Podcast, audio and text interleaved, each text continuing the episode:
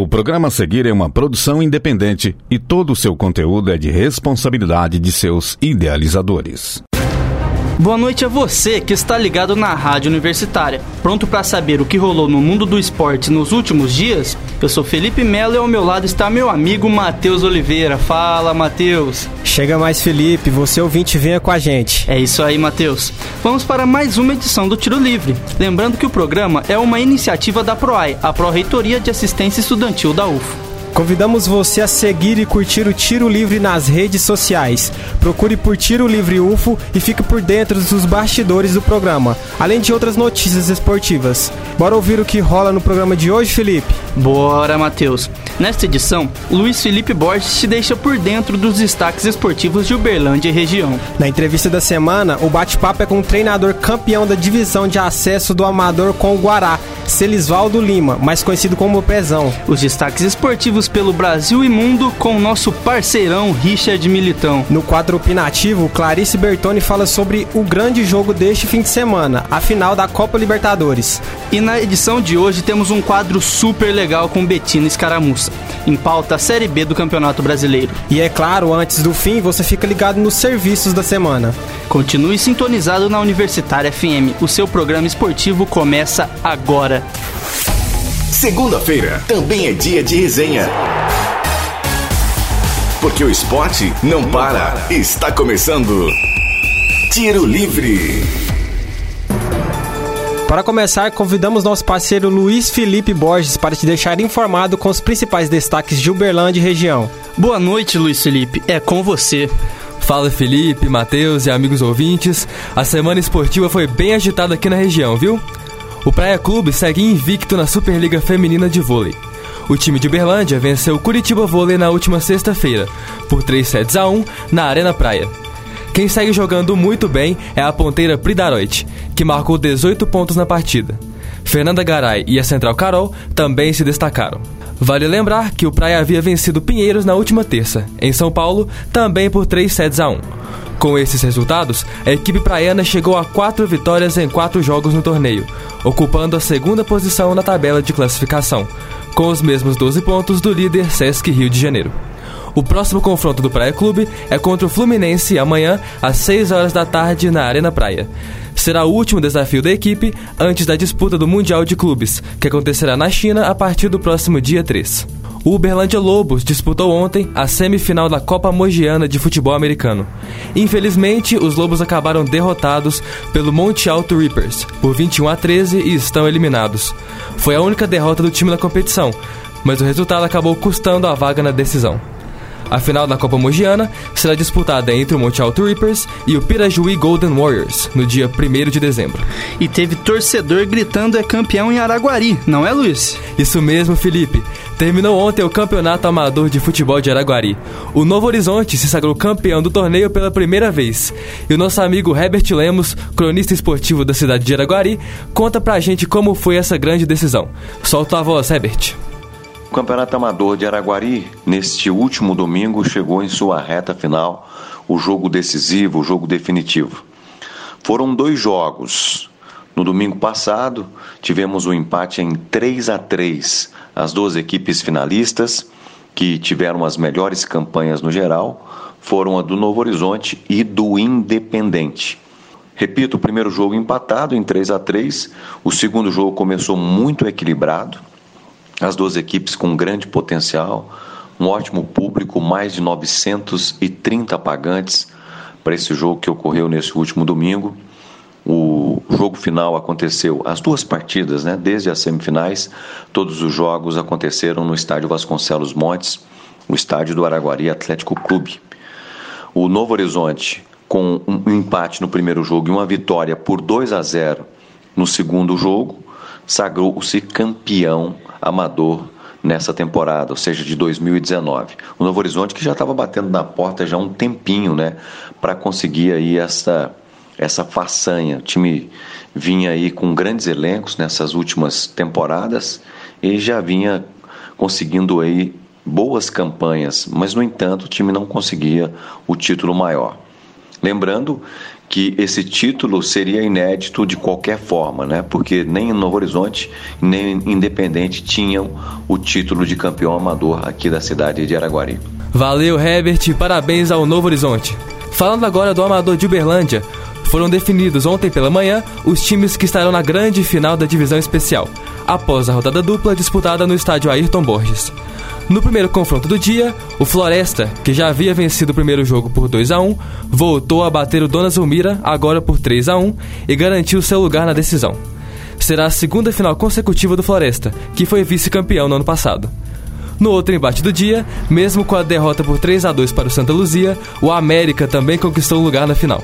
Isso porque a equipe venceu o primeiro jogo por 2 a 0, levando a melhor no saldo de gols. Floresta e América se enfrentarão valendo o título da divisão especial nos dias 1 e 8 de dezembro. Só uma última informação: a Federação Mineira de Futebol divulgou na semana passada a tabela do Campeonato Mineiro de 2020. Então anote aí na sua agenda, ouvinte. A estreia do Berlândia Esporte Clube, de volta à elite do estadual, será contra o Atlético Mineiro, é isso mesmo, Galo, no estádio Parque do Sabiá. Então o Verdão já vai começar aí com um jogo difícil contra um dos grandes aí de Belo Horizonte. Já o RT, o Trovão Azul de Patos de Minas, estreia contra o Coimbra, atual campeão do módulo 2, fora de casa. Por fim, a Patrocinense terá como primeiro rival o Vila Nova de Nova Lima em patrocínio. Lembrando que no ano que vem, as quatro melhores equipes da primeira fase se classificarão para as semifinais do Mineiro, ao contrário deste ano, quando os oito melhores passaram para a próxima fase. Já os dois piores colocados serão rebaixados para o módulo 2 de 2021. A federação confirmou também que o VAR continuará sendo utilizado nas partidas decisivas do estadual. É isso por hoje, amigos. Muito obrigado, Luiz Felipe, pelas informações. E que jogão, hein? Uberlândia e Atlético Mineiro. Isso. Jogaço. E já que o assunto é o esporte na nossa cidade, nada melhor do que conversar com o técnico campeão da divisão de acesso do Amador pelo Guará. Bate-papo. Informação. Agora, no Tiro Livre. Entrevista da semana.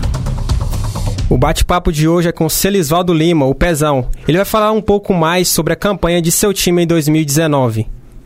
Então vamos lá, Pezão. Você é um dos nomes que fazem parte da história do Guará. Fala aqui pra gente qual a sua filosofia de futebol que traz tantos resultados positivos para o clube como título da primeira divisão em 2012 e agora com retorno à elite do amador. Muita coisa mudou de lá para cá no nosso futebol. O Guará, o Guará ele dá uma tranquilidade pra gente trabalhar, né? Aqui eu trabalho, eu faço o futebol da minha forma, né, cara? Por muitas muitas coisas que a gente sabe do futebol, muitas coisas que a gente aprendeu.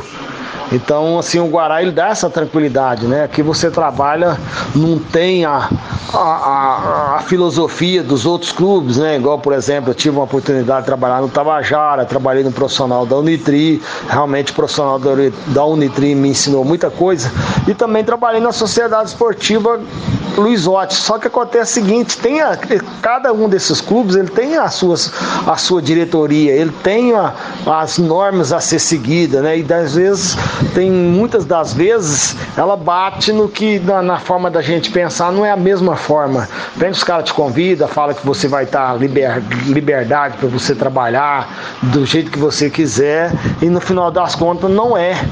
E o Guará não, o Guará lá eu faço futebol da minha forma, eu faço futebol, é lógico, eu não vou revelar aqui para você de maneira alguma, até para que não venha ensinar os adversários. Você ficou fora por mais de três anos do futebol amador, por estar cansado e até disse que dificilmente retornaria. O que fez você sair desse meio e também o que te fez retornar? O, o, futebol, cara, a gente tem que colocar na cabeça que o futebol é um lazer, cara. O futebol é uma coisa para te trazer alegria, é, mesmo que a, que, que a, derrota venha. Ela não pode perder essa essência de que? De, de, de, brincar, de coretar e tal. Não ganhei do seu time e no, na semana inteira todo mundo trabalhando, trabalhando, cada um no seu emprego. E não pode perder isso, cara. E o futebol ele começou a querer perder para ir começou a perder esse brilho, sabe? Tivemos aquela briga muito grande lá na, na equipe do Tabajara contra a Sociedade Esportiva Luizote, a gente ficou muito contrariado, porque o futebol ele não pode perder essa essência. O futebol, o gostoso é isso, né, cara? É você é, bater no time do seu amigo, é você perder pro seu amigo. E então, assim, eu fiquei um pouco afastado, um, é, achava que não retornaria mais. Mas ah, o retorno foi a vontade, né, cara? O retorno foi o coração, a paixão que a gente tem pelo futebol amador. E sem dúvida nenhuma, ela, ela foi muito maior do que a vontade de parar. Mas e, a gente deixa esse conselho aí, né, para os mais jovens que está começando agora, que, que no futebol é para te trazer alegria. Da medida que você sentir que ele está te prejudicando, infelizmente você tem que largar, porque você não mexe, mexe com lazer se não te dá prazer. E como que foi essa adaptação na sua volta ao futebol amador? Já era esperado que o Guará pudesse fazer uma campanha tão boa como foi, sendo campeão de forma invicta? Sim, sem dúvida nenhuma, né? E é isso que eu tô falando para você, né? O trabalho que a gente faz no Guará, vem trabalhando à vontade, sabe? Eu monto a equipe do decorrer do campeonato. Se você for fazer uma comparação aí, o que gastou o time adversário aí, que foi industrial, que foi montado para ser campeão, foi montado. Não adianta os caras querer tampar o sol com a peneira, cara. Foi montado para ser campeão, uma estrutura fenomenal, estrutura de primeira divisão. Eu não, vim montando o Guará, e aí é que faz a diferença. Você vem procurando peça por peça, aquela medida que aquela peça você sentiu que ela não vai dar certo, aí você vem trocando as peças. Então o Guará, a gente veio crescendo, crescendo dia a dia, é, é, domingo a domingo, e viemos sem dúvida nenhuma, mas eu sabia onde eu queria. Eu sabia, sempre falava pro meu grupo, falar, ó, eu sou muito questionado em relação a isso. Ah, você de repente na hora de eu raio o osso, na hora de comer a carne, você traz o outro. Não, o atleta para jogar comigo, eu sei onde eu quero chegar. Eu sei onde é o objetivo que eu qual é o objetivo que eu quero atingir. Então, se eu sentir que o jogador não vai me levar naquele lugar onde eu quero chegar, sem dúvida nenhuma, ele não vai trabalhar comigo, né? Então, assim, essa é a diferença. E foi rápido. Não foi muito, não deu muito trabalho, porque rapidamente as peças e aí veio aí uma grande final, né? Que eu acredito, sem dúvida nenhuma, querer tirar o brilho da primeira divisão, mas a primeira divisão vai ter que fazer um jogaço para chegar aos pés do que foi Industrial e Guará, né? Para fechar o nosso bate-papo de hoje, como vai ser o planejamento do Guará nos próximos meses, pensando na primeira divisão de 2020? Você continua no comando do time, né? Ah, eu agora quero curtir, cara. Quero curtir. Não estou pensando no momento do, do, em Guará, né? Vamos sentar com toda a diretoria. Acredito que mostramos aí que o Guará é um bom clube para se investir, porque vários clubes aí que se investiram aí até na primeira divisão, o dobro que o Guará, o triplo que o Guará investiu e de repente não conseguiu atingir o objetivo. Então o Guará é um time que todo mundo gosta, o Guará é um time badalado, é um time falado. Então é um bom investimento para o futebol amador, né, cara? E principalmente se tiver o pezão, né? O pezão é assim, ó, é quem ama, ama, quem odeia, quem não ama, odeia, né? Então isso é bom, é bom do mesmo jeito que traz público para poder é, torcer, traz público também para poder secar, né? É, ultimamente os secadores estão indo andar à toa, mas tudo bem. Continua assim. Então, assim, eu no, momento não estou pensando, não quero curtir. Quero ir pro rancho, é, tomar uma, descansar a cabeça. E a hora que, que acabar esse, esse momento aí, essa volta pro Guará, que ela foi espetacular, sensacional, delícia. A hora que acabar esse momento, aí sim, vamos sentar e vamos pensar em 2020. No momento é só comemorar, comemorar, comemorar. Muito boa sorte ao Guará. Eu e o Matheus, que está aqui do meu lado, acompanhamos ontem a semifinal do Amador da, daqui de Uberlândia e o nível é bem altíssimo. Isso mesmo, Felipe Melo. A gente foi lá curtir um jogo, foi fazer uma campanha em relação ao racismo no futebol. E é o que você disse mesmo, a questão é do nível. É, tem a, temos até ex-atletas jogando no, no Amador Especial de Uberlândia. Destaque da semana. E agora é hora dos principais destaques do Brasil e do mundo com Richard Militão. O Campeonato Brasileiro sempre é um grande destaque aqui no tiro livre, não é mesmo? E neste final de semana conhecemos o grande campeão da edição de 2019. Com a derrota do Palmeiras diante do Grêmio no domingo pelo placar de 2 a 1, o Flamengo conquistou seu sétimo título nacional na 34ª rodada. Parabéns ao time rubro-negro que fez uma excelente campanha e que belo trabalho de Jorge Jesus. Agora, o time rubro-negro está na terceira posição entre os maiores campeões do torneio, empatado com o Corinthians. Ambos estão atrás apenas de Palmeiras e Santos. E a 34ª rodada foi recheada de grandes jogos. E vale ressaltar que o Flamengo já havia feito seu jogo na rodada, duelo contra o Vasco no Maracanã, que terminou em 4 a 4. E dando prosseguimento à rodada, Santos e Cruzeiro fizeram o um único confronto do sábado, às 9 da noite, na Vila Belmiro, em Santos. E após sair atrás do placar, o Peixe goleou o Cruzeiro por 4 a 1 com mais uma apresentação de gala do quarteto Carlos Sanches, Soteudo, Marinho e Eduardo Sacha. Já o domingo foi repleto de grandes confrontos. Goiás e Bahia protagonizaram um verdadeiro espetáculo, que terminou com vitória do time esmeraldino por 4 a 3. No duelo entre Atléticos, quem levou a melhor foi o Atlético Paranaense, vitória magra por 1 a 0. Nos outros jogos do domingo, o Botafogo venceu o Corinthians no Engenhão por 1 a 0, o Ceará empatou com São Paulo em 1 a 1, Internacional e Fortaleza também ficaram na igualdade, 2 a 2. E no clássico catarinense, a Chapecoense venceu o já rebaixado Havaí pelo placar de 1 a 0. Neste momento, fechando a rodada, CSA e Fluminense se enfrentam no estádio Rei Pelé, em Maceió. Dos campos para as quadras, no último domingo conhecemos os dois grandes finalistas da Liga Nacional de Futsal. A decisão será entre o Pato Futsal e o Magno Sorocaba. Nas semifinais, o Pato Futsal superou o Jaraguá em dois jogos e de forma categórica. Duas vitórias. A primeira fora de casa por 2 a 1 e a segunda em casa pelo placar de 2 a 0. Já o Magno Sorocaba fez bonito e superou o Joinville. Na primeira partida, um show. Goleada fora de casa por 7 a 0. No segundo jogo, em Sorocaba, vitória por 2 a 1 e a decisão garantida para a grande final. E o que rolou pelo restante do mundo, Richard? Conta pra gente. A gente começa o giro pelo mundo com a sempre badalada Premier League. E olha, Felipe, tivemos um grande clássico nessa 13 terceira rodada. No sábado, Manchester City e Chelsea fizeram um jogão no Etihad Stadium. O time do técnico Pep Guardiola levou a melhor e venceu pelo placar de 2 a 1.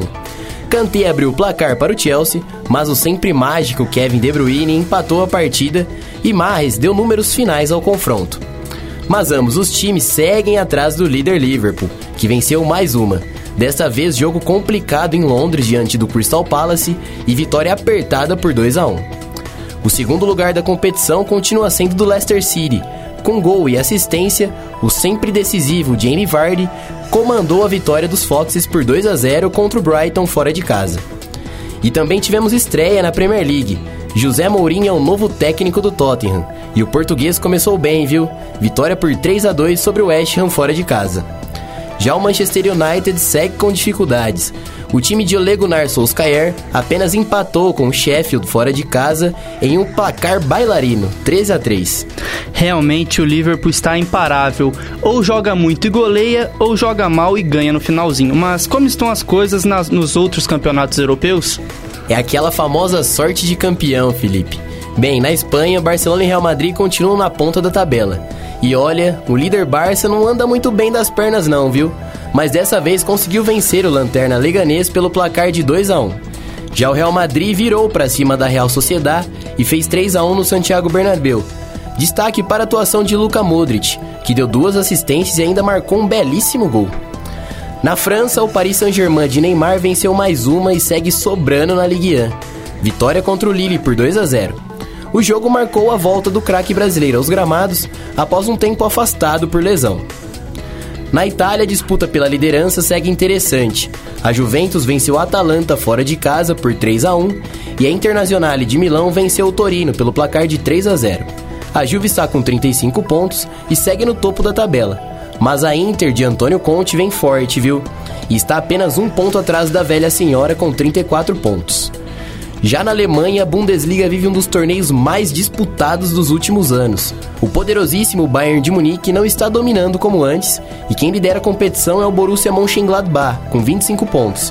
Logo atrás vem a jovem e promissora equipe do RB Leipzig e o próprio Bayern de Munique com 24 pontos. Richard, conta pra gente como foi o último campeonato da temporada de tênis. Bem, Matheus, na nova edição da Copa Davis, o torneio de tênis que envolve as seleções, a Espanha venceu a competição pela sexta vez. E o dono dessa nova Copa Davis é o zagueiro do Barcelona, Gerard Piquet. E esse novo modelo da Davis é jogado em uma semana com fases de grupo e mata-mata. E na final entre Espanha e Canadá, os espanhóis levaram a melhor. O primeiro ponto foi marcado por Roberto Bautista Agut, que venceu Félix Auger Aliassime por 2 sets a 0. E no segundo jogo, ele, sempre ele, Rafael Nadal venceu o número 15 do mundo, Denis Shapovalov, também em 2 sets, e conquistou mais um título de Copa Davis para a seleção espanhola. Pois é, nesse formato da Nova Davis tentaram não ter o fator casa, né? Mas a Espanha em casa ganhou novamente. Pois é, e mais uma vez o Nadal brilhando na caixa mágica em Madrid. Muito obrigado, Richard, pelas informações. Para você que sintonizou Universitária agora, está no ar o Tiro Livre, seu programa esportivo semanal na 107,5 FM. Abrimos agora a nossa linha opinativa. Na edição de hoje, quem solta o verbo é a nossa parceira Clarice Bertoni. E o assunto não podia ser diferente, é a final da Libertadores. Agora, no Tiro Livre, opinião. Boa noite, Clarice. Conta pra gente como que foi essa decisão. O que não faltou foi emoção, né, Clarice? Não mesmo, Matheus. Boa noite, boa noite, Felipe, boa noite, ouvinte. Flamengo e River Plate da Argentina escreveram mais uma página da longa história de conquistas e glórias do futebol sul-americano ao protagonizarem uma final inédita de Copa Libertadores da América, no Estádio Monumental de Lima, no Peru. As duas equipes se enfrentaram pela primeira vez na decisão da competição nessa edição de número 60 da Libertadores. A primeira, com uma final em partida única e em campo neutro. A mudança no formato da decisão foi uma bandeira defendida pela Comebol para tentar melhorar o campeonato, tendo como inspiração a Liga dos Campeões da Europa. E de acordo com Alejandro Domingues, presidente da entidade, o jogo único é fato consumado. Apesar da mudança recente de sede, o estádio monumental estava lotado com mais de 59 mil torcedores. O impacto midiático da final também chama atenção. Os dados de audiência preliminares são positivos, já que o dia e horário da partida, às 17 horas de Brasília, facilitou a adesão de mercados como o europeu, que viu o jogo no horário nobre. Antes do jogo, a Comebol deu um clima grandioso à decisão. Foi realizado um show que lembrava aberturas de grandes competições, com apresentações de Anitta, Fito Paz e Gabriel Pensador. Em campo, o Flamengo começou no ataque. Sem conseguir assustar, o River marcava forte e aos poucos foi mostrando porque é considerado um time copeiro. Apesar de armado para contra-ataques, os argentinos foram percebendo os espaços, mudaram a postura e chegaram ao primeiro gol aos 14 minutos, após erro de Felipe Luiz no domínio e de Arão e Gerson, quando um deixou para o outro na área. A bola sobrou para Borré pegar de primeira e vencer Diego Alves. O rubro-negro sentiu o golpe, perdeu o domínio territorial e teve uma única finalização com Bruno Henrique. Em 45 minutos de poucas chances, os milionários estiveram mais perto de fazer o segundo do que de sofrer o empate. Mas o time carioca tem ninguém menos que Jesus no banco. O técnico deu bronca no vestiário e o time voltou do segundo tempo mais disposto a atacar, dando trabalho ao goleiro do River e da seleção argentina, Armani, que fazia uma excelente partida. Porém, Jesus estava decidido a conquistar a América e mexeu bem no jogo. Diego deu novo fôlego ao Flamengo, enquanto Galhardo apostou em Lucas Prato, pesado e com pouca mobilidade. Foi o começo do fim para o até então atual campeão da Libertadores. Prato conseguiu errar duas vezes e viu o Flamengo puxar o contra-ataque e empatar o jogo. Gabriel Barbosa, que até então fazia uma partida discreta, apareceu por duas vezes. Um gol aos 43 e outro aos 47 do segundo tempo virada espetacular no placar e bicampeonato da Copa Libertadores da América conquistado.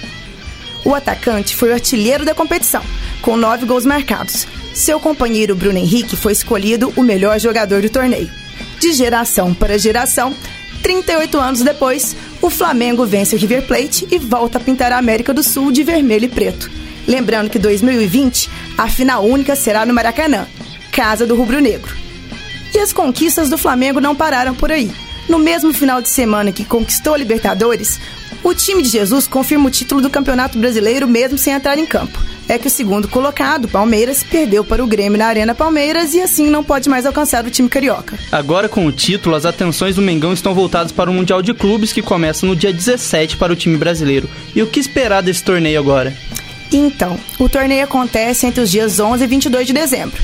E Flamengo, assim como o Liverpool, entra direto na semifinal. Apesar de alguns tropeços dos sul-americanos em outros anos, como do próprio River, que caiu na semifinal do ano passado, a expectativa é de um confronto entre as duas equipes na decisão. Os Reds têm um timaço, mas eu acredito que o Flamengo de Jesus tem sim chance de jogar de igual para igual e vencer o Mundial. A minha maior preocupação com esse time do Flamengo era justamente vê-lo jogar atrás no placar porque é um time que está sempre à frente do seu adversário. Mas o jogo contra o River mostrou que o Flamengo amadureceu enquanto equipe, está bastante focado e tem tudo para conquistar o mundo. Muito obrigado, Clarice. É importante a gente destacar também as coincidências, né? Porque em 81 a final do Mundial foi entre Liverpool e Flamengo e agora em 2019 pode haver essa final também. Muito obrigado, Clarice. E dando sequência na edição de hoje, chegou o momento de ouvirmos o quadro da semana. Betina Escaramuça, parceira aqui do Tiro Livre, preparou um momento super legal. Em pauta está a tão temida Série B do Brasileirão. Dificuldade, principais campeões e muito mais sobre a rodada deste ano. É com você, Betina? Já saiu campeão da Série B do Brasileirão e eu convido a você a ficar sabendo um pouco mais desse campeonato aqui no Brasil. A Série B começou em 1971 e desde o início sofreu com a falta de organização por problemas com os clubes e a ausência de definição de uma única competição. Fizeram com que o campeonato tivesse grandes reviravoltas. Foi a partir dos anos 80 que a competição começou a ser disputada com regularidade. O futebol da segundona sofre com a falta de visibilidade no cenário nacional. A transmissão televisiva é uma das principais formas que os times possuem de lucrar com o direito de imagem e ganharem notoriedade, além da ausência de patrocínio que as empresas acabam não oferecendo aos clubes. Mesmo em meio a tantas dificuldades, a segundona desperta o interesse dos amantes do futebol. A Série B vem crescendo e demonstrando as grandes revelações do futebol brasileiro. Uma prova disso são as médias de público que as partidas possuem possuem.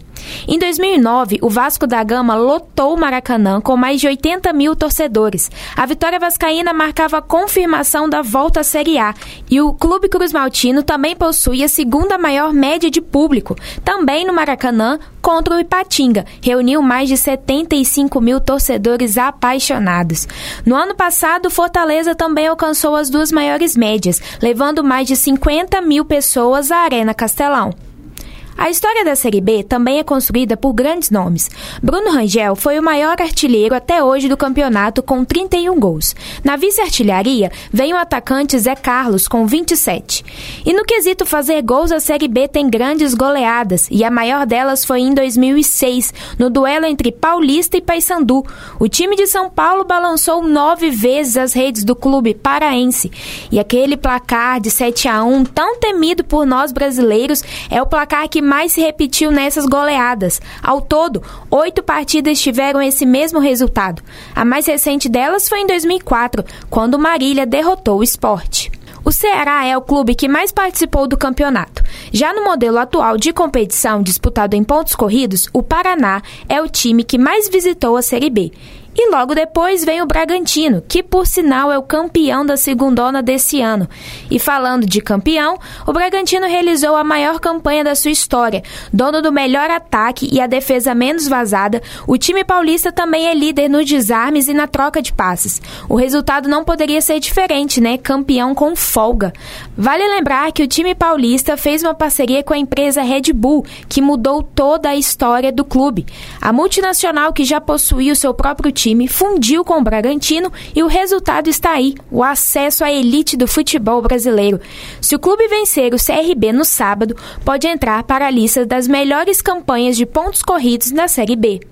O clube empresa, como é chamado essa união de grandes instituições com clubes brasileiros, é uma das formas de se atentar e oferecer maior visibilidade e oportunidade ao cenário esportivo nacional. Eu me despeço de hoje deixando um recado para você, ouvinte. A Série B encerra essa semana com a sua última rodada. Vale a pena ver quem vai subir e quem vai permanecer na segundona de 2020. Muito obrigado, Betina. Realmente o Bragantino fez uma campanha fenomenal. Era um time de Série A na Série B.